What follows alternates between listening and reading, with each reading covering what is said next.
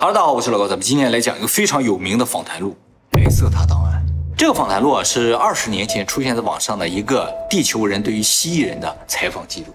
这个地球人叫欧莱克，这个蜥蜴人呢叫莱瑟塔，所以这个文档就是叫莱瑟塔档案。那么据欧莱克描述啊，这个访谈录呢是在一九九九年的十二月十六日进行的，地点呢是在瑞典南部某城市，哎，具体地方没说。那么这个地球人欧莱克是如何认识这个蜥蜴人的？为什么可以对他进行采访呢？其实之前有一个故事啊，就是在一九九八年的时候，有一个居住在山林之中的瑞典人啊，叫 E.F，他的名字的缩写叫 E.F。这个 E.F 有一天就在树林里边遇到了一个陌生的女性，人类女性，看上去跟正常女性一样。而这个人呢，其实就是莱瑟塔，是个女的，是个女的。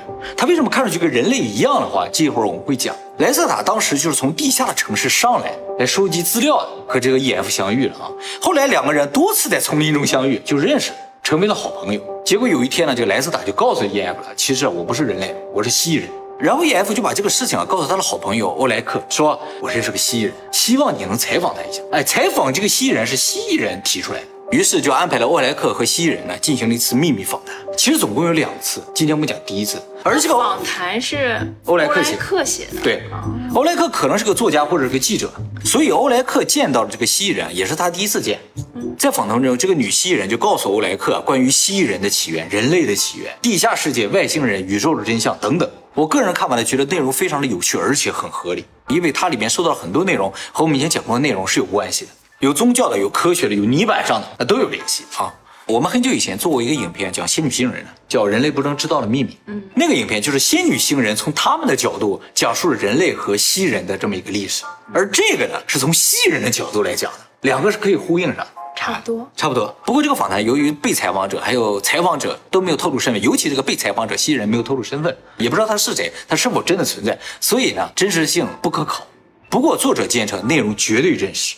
好，我们直接来看一下原访谈的内容是什么啊？这个访谈内容啊都是问答形式的，内容很多，我尽可能以简短和容易理解的方式给大家解释一下啊。它这个内容分为三大块，第一个是关于莱瑟塔本身的，第二个呢是关于蜥蜴人的，第三个呢是关于真实的历史的。首先呢，关于莱瑟塔，他问说你是谁，或者说你是什么？你是地球的原生物种呢，还是外星物种？这个蜥蜴人回答：正如你所见，我并不是和你们一样的物种。也就是说，当时欧莱克看到这个蜥蜴人，他就是蜥蜴型的，不是人形，变形了。哎，他不是变形了。我一会儿会告诉你，他为什么有时候看着像人，有时候看着像蜥蜴，是有原因。蜥蜴不行。其实和人差不多，就是皮肤颜色有点不一样。就这种类人最吓人 有恐怖谷效应是吧。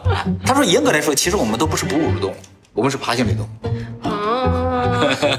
不过呢，我们在进化的过程中产生了一些哺乳动物的特征。其实我们是一个非常古老的种族，我是女性，大概长成这个样子，大概长成这样子。嗯，而且他强调，我们才是地球真正的原住民，而你们不是。他说我们叫泰拉，地球人被称作叫泰拉，他们是泰拉，而我们呢是智人，其实不是泰拉，就是不是地球人。他说在你们的宗教文献上是能够找到关于我们这个种族的记录的，是吗？哎。比如圣经不是说有一条蛇吗？哎，其实那就是我们对于我们的描述。你们有雕刻吗？上面也都有一些龙啊、蛇啊，那都是我们的描述。但是你们的基督教呢，误解了我们在你们创造过程中的角色，所以呢，我们被描写为邪恶的形象。而且远古的人类都知道我们的存在啊，并把我们奉为神明。比如古埃及人、印加人等等啊，他们在壁画上啊，在雕刻中也都有我们出现啊。他说：“要知道啊，你们这个种族在仅仅两三百万年时间里就已经进化成现在这个样子，是完全不可能的。这不是自然进化，那是怎么进化的？是基因工程创造的产物。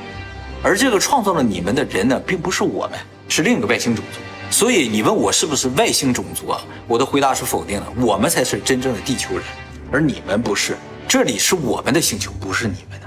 然后莱克又说：你能告诉我你的名字吗？”啊，他说啊，我的名字用你们的语言是无法说出来的，而且在我们这个种族当中，如果不能正确发音名字，是具有攻击性的，就是对我一个很大的亵渎，所以我就不要告诉你们了。但是我在人类社会中是用莱斯特塔这个名字，你就叫我莱瑟塔就可以。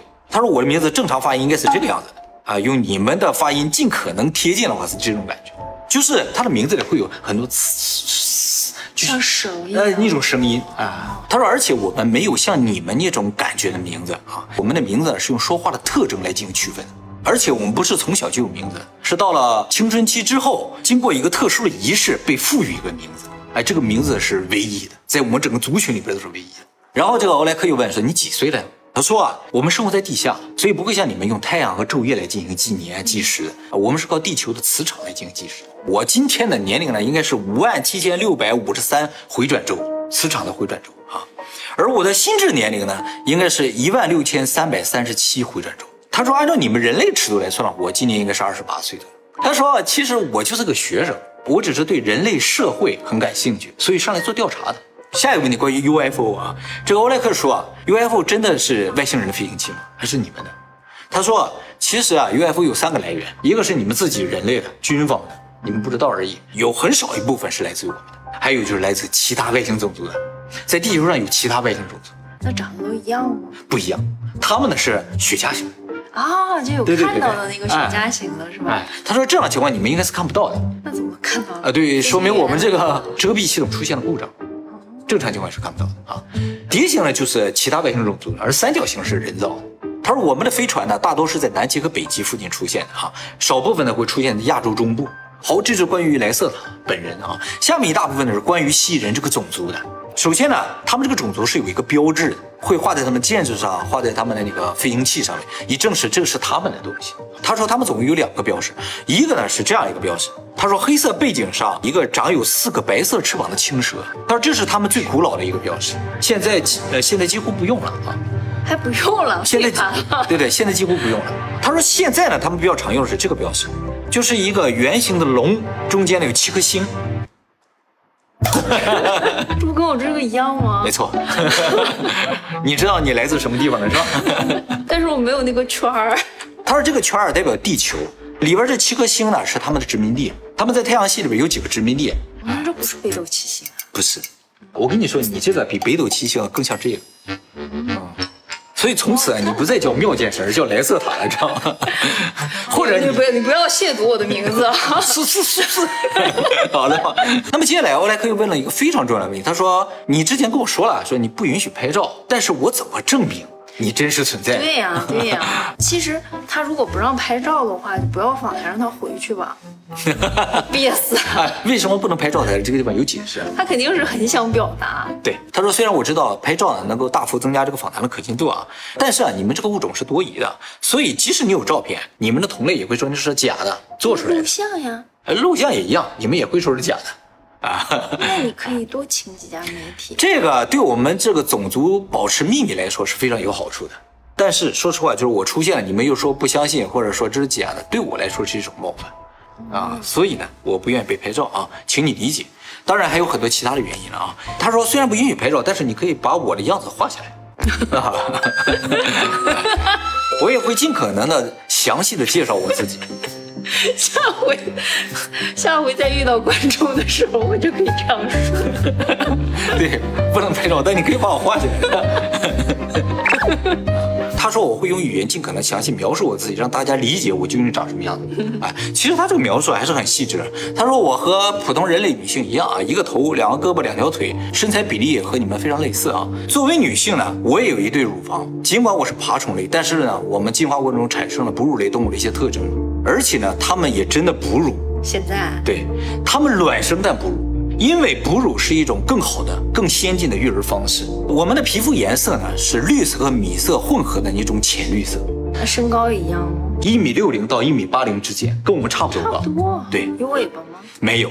特别强调，他们其实是没有尾巴的。他说他们的皮肤上有茶色的斑点，他们的眼睛要比人类大一些，因为这样可以在黑暗中更容易看清物体。瞳孔呢是黑色的，周围有一圈亮绿色的虹膜。我们的瞳孔啊和人类不一样，人类瞳孔啊虽然可以放大缩小，但始终是圆形的。我们的瞳孔呢是闭合式的，像猫的眼睛。哦，他们那儿流行什么呀？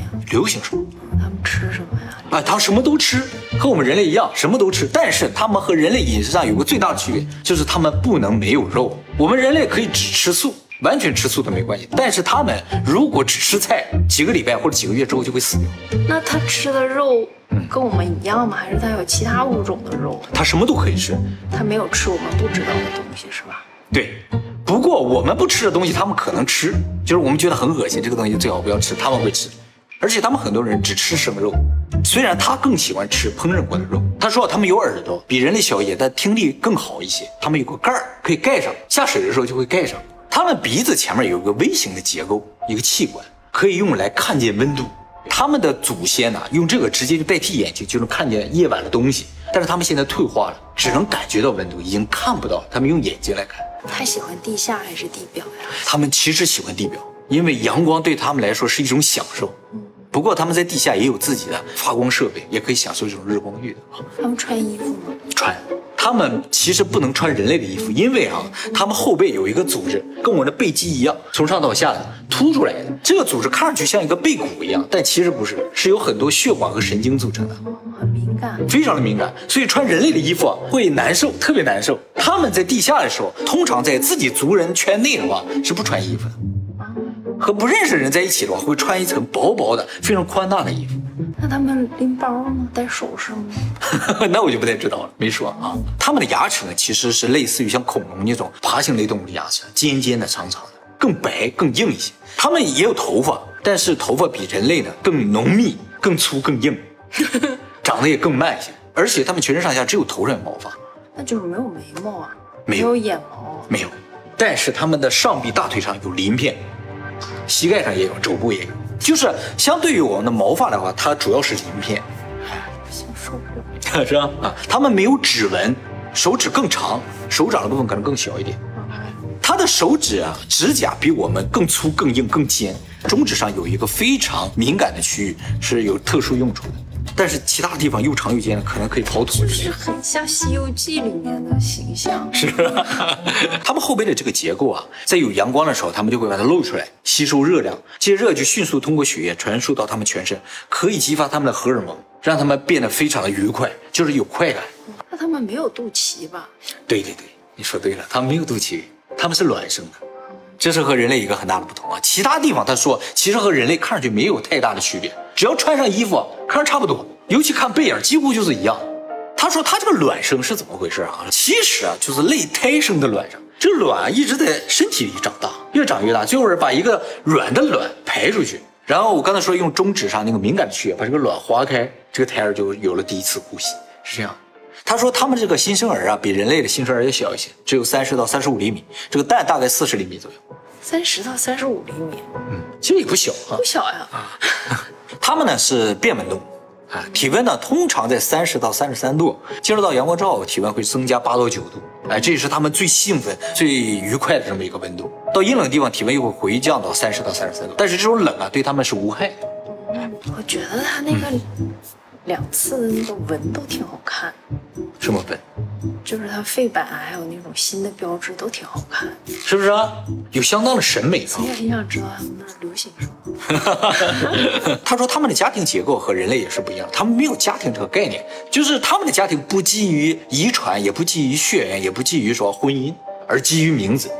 跟他成人后说话的方式有关系。对对对，然后是差不多的人。对对对，是一个家的，或者是一个族的那种感觉。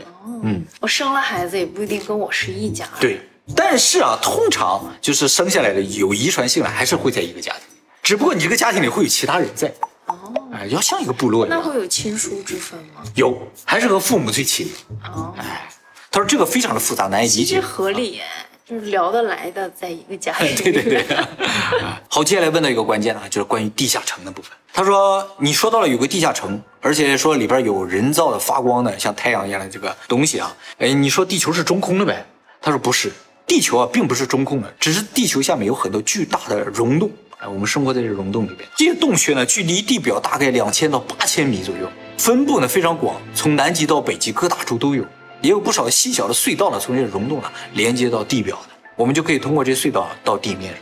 我们大部分人都居住在这巨大溶洞中的城市里面，会有人造的光源在里面照亮。然后这个奥莱克就问说：“你能不能告诉我地下世界的入口在什么地方？”他说：“你觉得我会告诉你吗？要找的话，你就自己努力吧。但是我劝你不要这么做啊。其实我问，一些没有用的问题，但是我感觉他在搏一个机会。他就问能不能带我去看一下就好。其实这个莱斯塔已经告诉他说，从这里往北三百公里有个很大的湖，在那个湖附近呢就有个入口。但是啊，我坚信你是找不到的。原因呢，他一会儿会讲。不过呀、为了防止你们误入，我给你们一些提示啊，就是如果你发现一些狭窄的洞穴，还有一些光滑的，类似像人类制造出来那种排风口一样的地方，你们钻去之后啊，越往里走，发现那个墙壁越光滑，而且能感觉到阵阵的暖流、暖风啊涌出来，就说明差不多了。如果继续往里走，听到了一些空气的噪音，并且看到墙壁上有个灰色的金属门，哎，那就是地下世界的入口。还有灰色的金属门啊？对，是有门的，并不是说通过一个隧道就可以直接到地下，要过那扇门。只要你能打开那扇门，你进去了这扇门之后呢，会有个圆形的屋子，这个屋子里边有一个电梯会通往地下世界。到了这个屋子里面的时候呢，地下世界的人就会知道你进来了。在这个时候，你最好快跑，不然会惹上麻烦。而且啊，他说你最好观察一下这个墙壁上有没有我刚才说你两个图腾中的任何一个，如果没有的话，你的麻烦可能会更大，因为在地下有其他种族者，其他外星人，他们更为不友好。就蜥蜴人是友好的，相对来说是友好的，虽然他们不希望人类去我。带着这个图腾也不能去吗？你去了职业女王。好，下面一个最关键的问题就是他们如何能够混在人类社会中而不被人类发现？他说啊，其实，在远古的时候啊，你们的祖先啊曾经多次看到过我们，并把我们奉为神灵。所以呢，在宗教文献中，各大洲的古文献、壁画、雕刻上都能看到我们的形象，不管是非洲、美洲、亚洲哪里都有。那那个时候世人观测到的是还没有进化到现在的这种蜥蜴人。其实已经进化到现在了。好，啊，关于他们的进化，一会儿也会说啊。不过现在你们的科学家呢，管这些描述呢称为神话、传说、迷信和宗教，并不相信我们的存在。直到今天，我们偶尔会被你们的人在地表看到的话，很幸运的就是大部分人也不会相信这些目击情况。其实我们和人类的科学家、政治家是有直接联系的，只不过普通人并不知道。当然，这种联系呢，只在我们援助你们对抗一些外星种族入侵的时候才会有，并不是平时闲的没事都联系。当然，还有一个原因，他们得到什么好处呢？其实也不是得到什么好处，他们是地球的原住民，他也不像外星人来。可是他们喜欢地表呀，还要住在下面。其实，在地底更安全一些。当然，还有一个非常重要的原因，造成你们无法发现我们，就是我们能够拟态。哦，就是像变形一样。其实他说的这个拟态并不是变形。他说我接下来说的内容十分的震撼啊，不过你既然问到了，我就索性告诉你。他说我们其实有更高的精神力啊，作为一个先进的种族，一出生就具有心灵感应能力和念力。我们的母亲和婴儿啊，在最初的几个月就是通过心灵感应进行交流的。他说你们人类其实也有这种能力，只是你们需要通过训练才能激活这部分沉睡的功能。我们的脑结构和你们稍有不同，我们的脑垂体更大，特别是在阳光的作用之下呢，我们的能力也比你们更为强大。但和地球上现在已经有的其他外星种族相比，我们都弱爆了。嗯，他说我个人虽然不擅长精神力的东西，但是这是我们的基本能力，所以我们可以用它来保护自己，甚至攻击别人。用这种精神力啊，他说其实啊，你们人类对于我们来说是单一的精神体，不管你们多少人，都是一个单一的精神体。啊，我们遇到你们的时候，只要想象一个人类的样子，然后你们就会把我们看成那个样子，哦，就是我们能够干扰你们的精神力。哦其实它没有变。其实它没有变，但是我们看就哎很顺眼，看着就啊就理解了啊。他说这个呢，在一开始是需要我们用意念去控制你们的，但时间长之后，你们就会产生固定思维，就我们不用控制，你们看我们也很正常。但是对于第一次看到的话，还是不行的，还是要用念力去影响一下，所以我们还是尽可能避免被你们看到。那么他们为什么可以通过意识控制我们呢？是因为我们的意识这个程序上有一个 bug，这个 bug 呢是最早创造我们的叫伊洛因人设计进去。这个地方我们就提到了伊洛伊人，一会儿我会讲到的啊，这个对我们人类的起源非常的重要。他们编入了这么一个像一个开关一样的东西啊，就是为了让我们看外星人都看上去像普通人一样，看他们也不会有什么奇怪啊。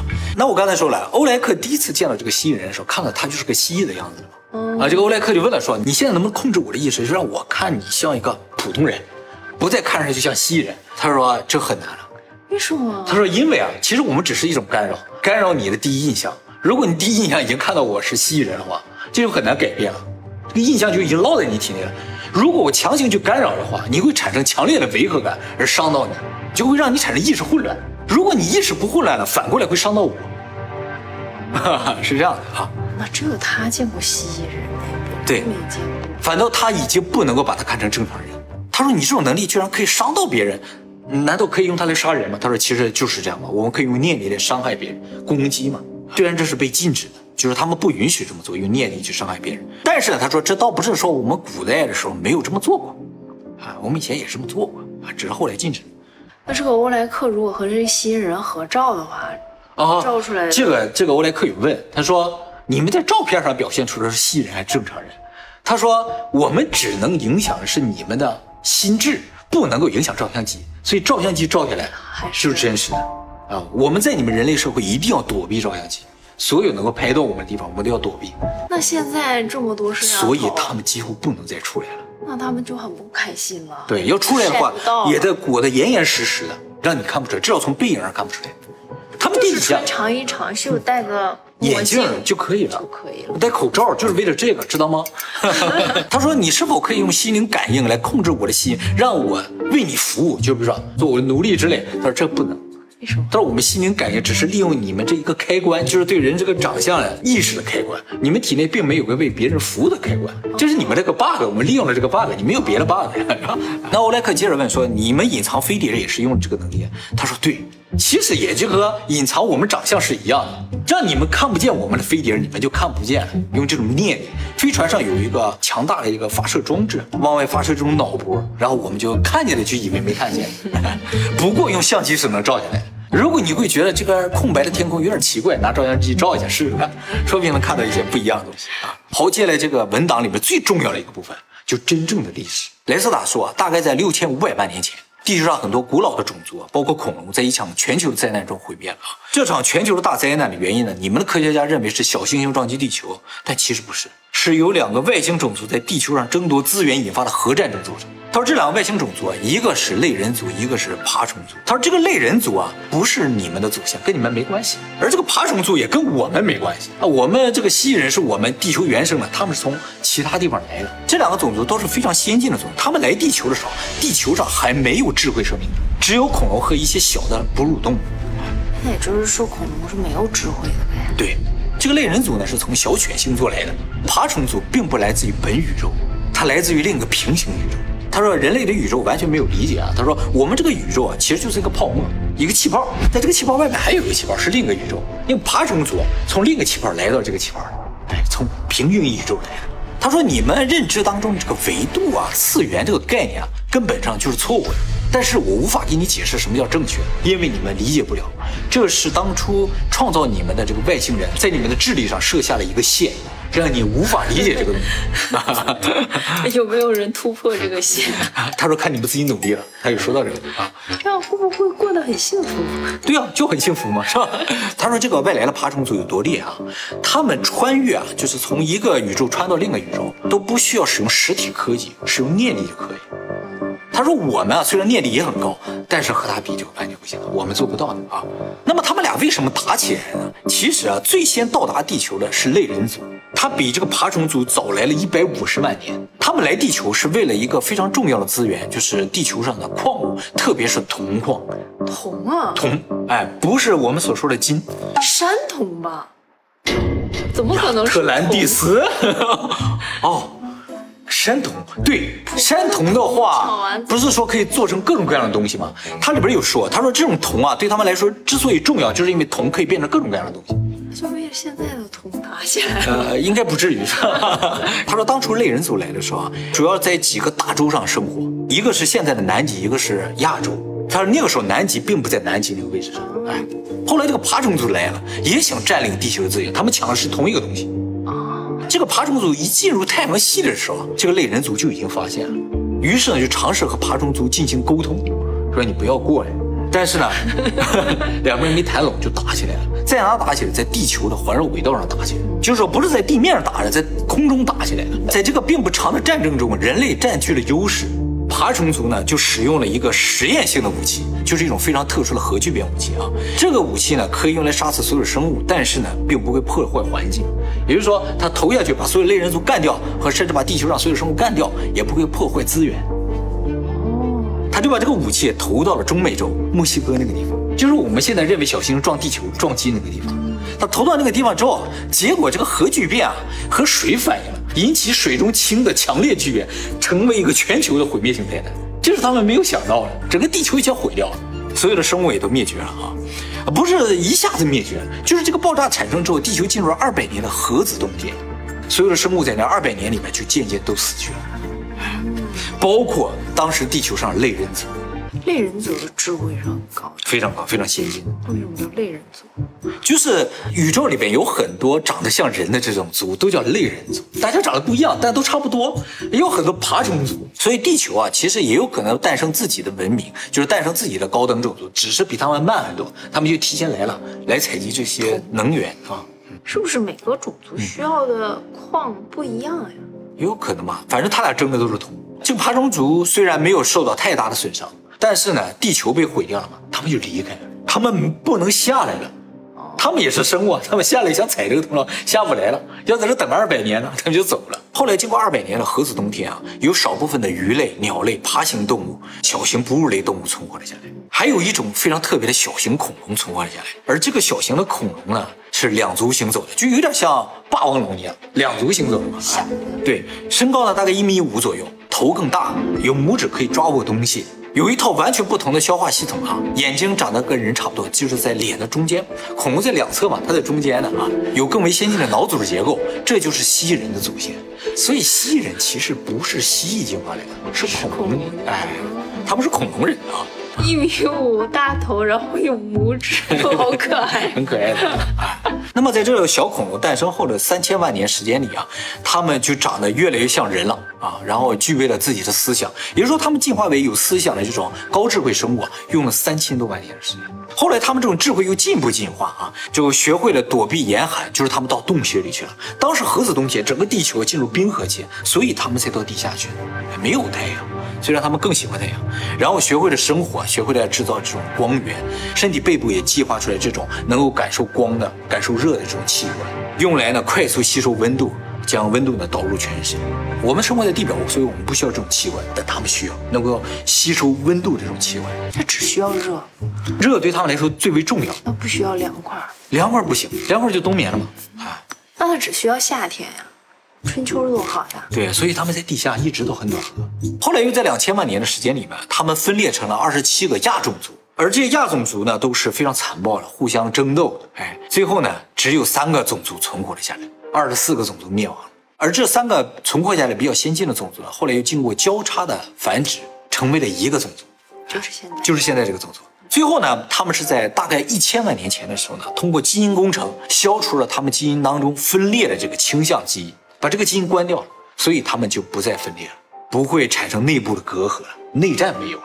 他们通过基因工程控制他们一定的劣根性，但是他说从那个时候开始啊，我们的进化几乎就停止，哦，哎，就不再进化了，直到今天都是这个样子。那也是不好的。对，所以相对人类啊，这个蜥蜴人是一个非常古老的种族了。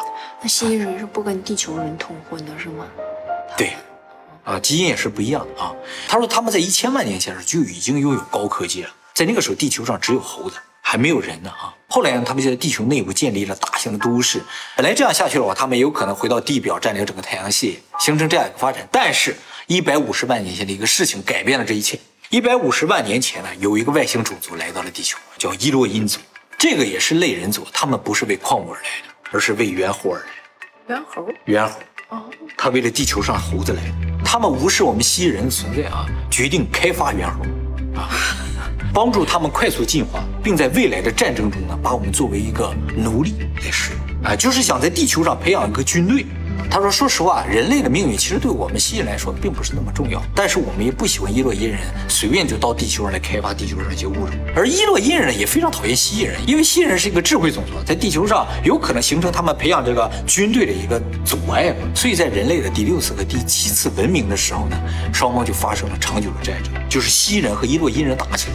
在这个地方，奥莱特就问了一个问题啊，就是说，你说六千五百万年前两伙外星人打起来，那个时候你们也不在，你怎么知道？”有什么两伙外星人打起来了？对呀、他说啊，其实我们也是最近才知道的，在一万六千年前的时候，我们在北美洲啊发现了一个直径四十七公分的圆盘。这个圆盘呢是用未知的磁性材质制成的啊，里面还有一个水晶圆盘。这个水晶圆盘里面储存了大量的信息，保存完好。我们呢对它进行了解码，才知道六千五百万年前发生的事情。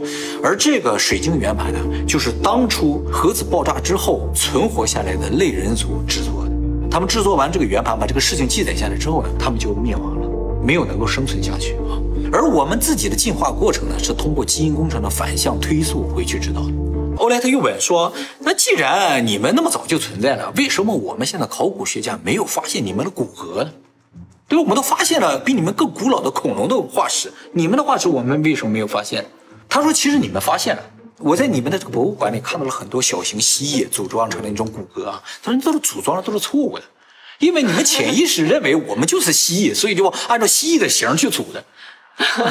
我们根本就不长那个样子，排错了。排错了，并不是你们没有发现，只是你们不愿意去相信我们。那你去问他正确的骨骼应该怎么排列啊？这是可以啊。可以啊，他说其实啊，即使你给排列成人形，他说有一些科学家这么做了，啊、就被认为是疯子或者是骗子啊。他说你们人类有这个特点，对我们来说非常的好，而且他们一直生活在地下非常深的地方，所以他们即使有骨骼，我们还没挖到那个地方。好，接下来我们来说一下这个伊洛因人啊，伊洛因人来自于本宇宙啊毕宿五金牛座的一个星系来的，他们呢是高大的人族，金色的头发，白色的皮肤。哎，他们和我们不同啊，他们会尽可能的避开日光，因为日光会伤害他们的皮肤和眼睛。他说，伊洛因人一开始看上去是充满智慧、和平的感觉的啊，但是我们和他们接触了一段时间之后呢，发现了他们这个秘密的计划，就是企图改变地球上猿猴的这个品种，而我们就成为了他们的干扰啊。他们最开始是抓了一万多只的猿猴离开了。哎，到他们自己星球的时候研究了，过了几百年后呢，他们又返回来了，把他们改善这个品种啊放到地球上来。这猿猴呢，就是第一代人类，放下之后他们就离开了，这一离开就离开了几千年呢。他说，你们的祖先呢，被他们增强了心智、大脑和身体结构，而且呢，会使用工具和火。后来啊，这个伊洛因人又在接下来的两万三千年，反反复复地球总共七次，不停的去改善这个人类的种族。就是第一次人类改造完了之后呢，在地球几千年发展没发展起来就毁掉了，又从地球上拿一些猴子进行第二次实验，然后再回来，再放几千年不行又毁掉了，所以总共毁掉了六次了，现在是第七次。但其实这和进化论是对得上的呀。他不说前面有几几对其实是能对得上不一样。就是有一批完了没了，是吧？又出来一批又没了。他说前几次文明的遗迹大部分都不存在了，但是呢，有一个三角形的建筑保存了下来，就是金字塔。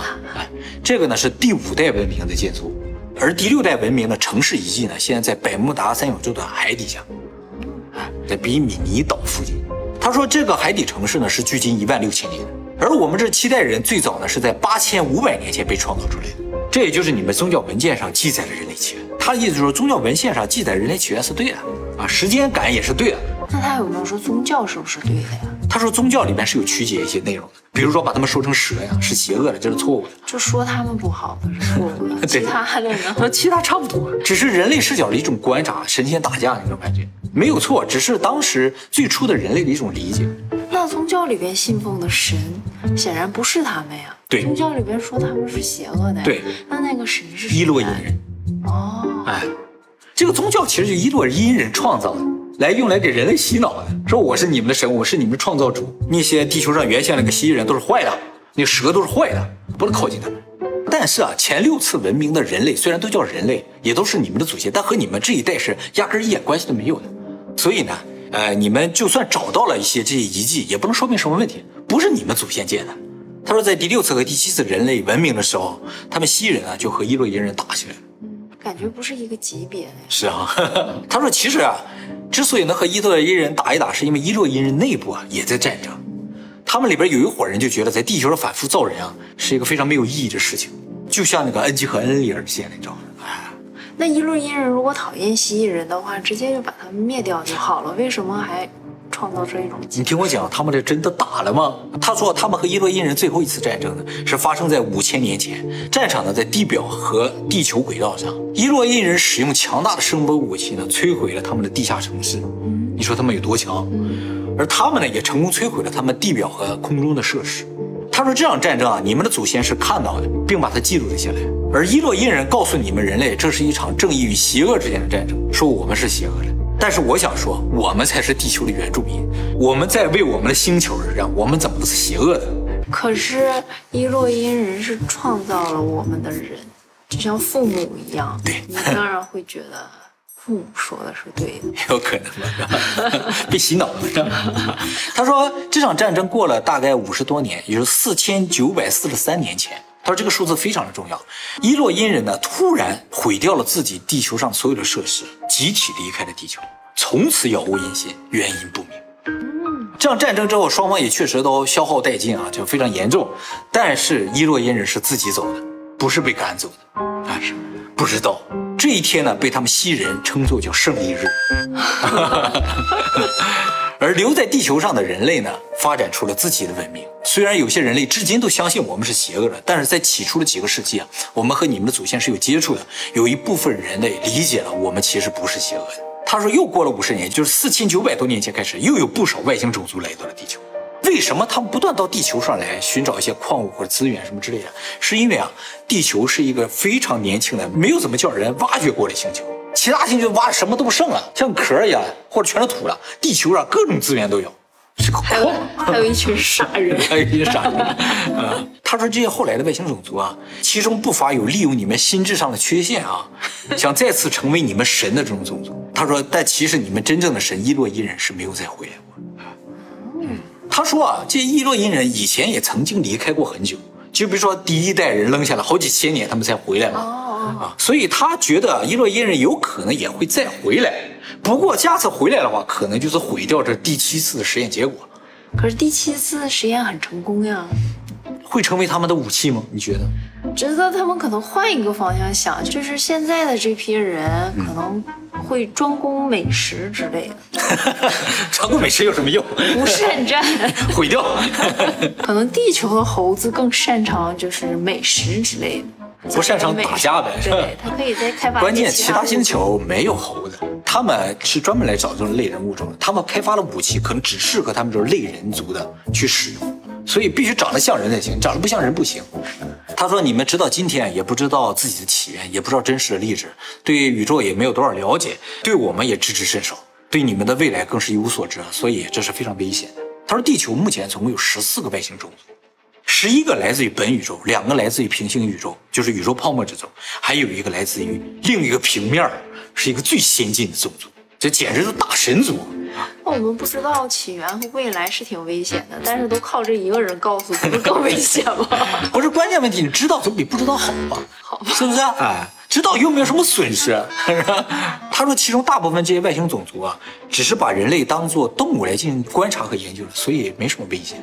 西人还和其中的一些种族啊有一定的合作关系，但是我有点讨厌他了，就是高高在上的。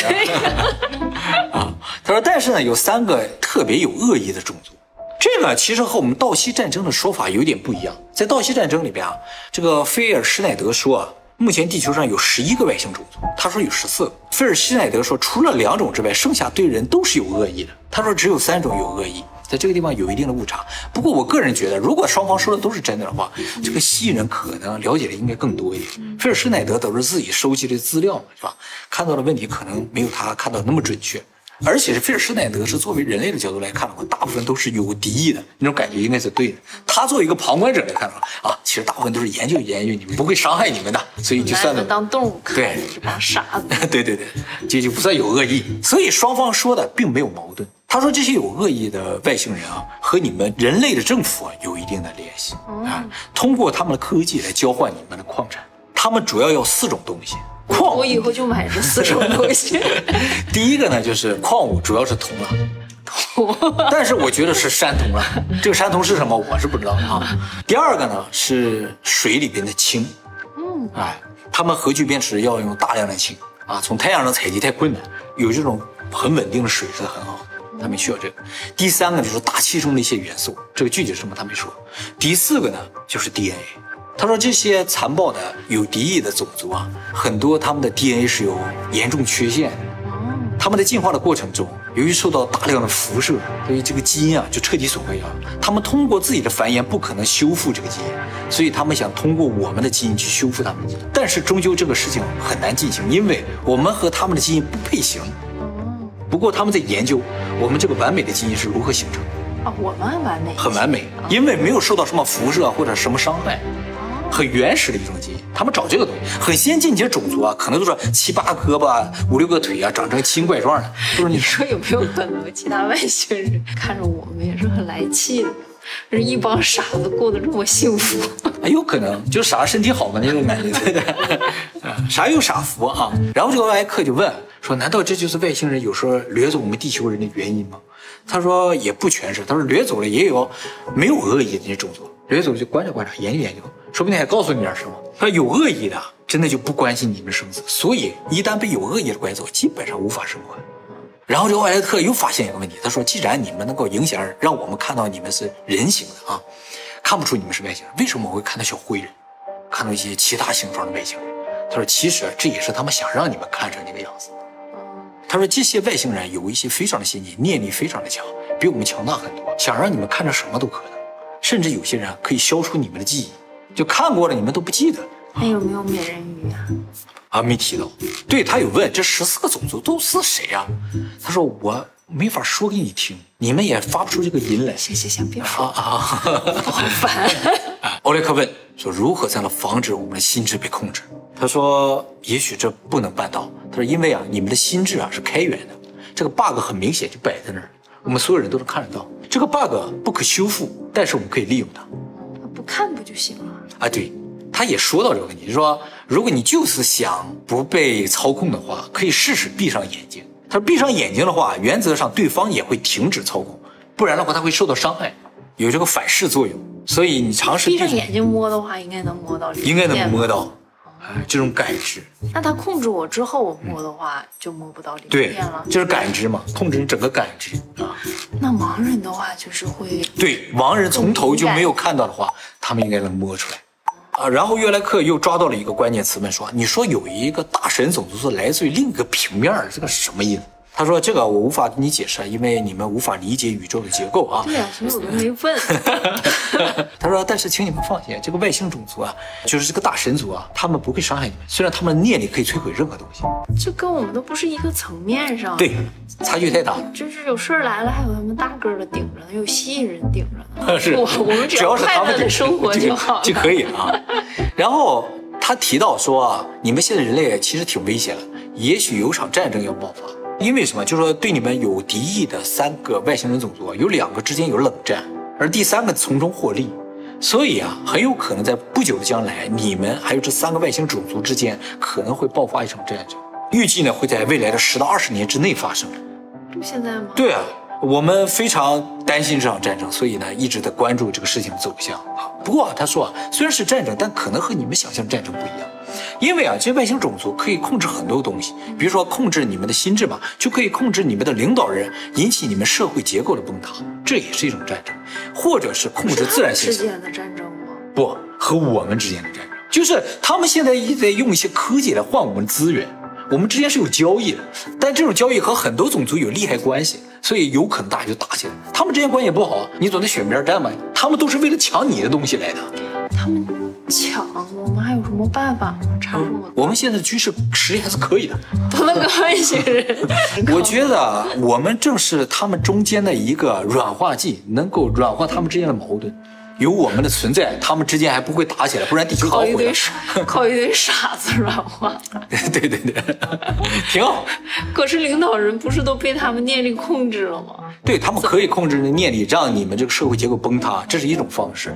还有一种方式呢，就是说人都死了，对他们来说可能也没有什么好处啊。再一个就是他们能够引发自然灾害，哦，哎，这种的你们认为，哎，怎么突然在这个地方发生这种奇怪的自然灾害？有可能不是自然。好，这就是整个访谈的大部分内容了。最后边啊，这欧莱克问说：“你最后想说什么？”他说：“啊，我想说，请大家睁开眼睛，不要相信错误的历史和所谓的科学家政客。他们其中一些人是知道真相，只是不愿意告诉你们。我相信人类中是有一部分人没那么糟糕的，所以我希望你们能够理解这个世界的真相。当然，有可能是我的一厢情愿，毕竟你们的心智已经被控制了，无法理解也很正常。” 好讨厌。最后还光损我们一下，是吧？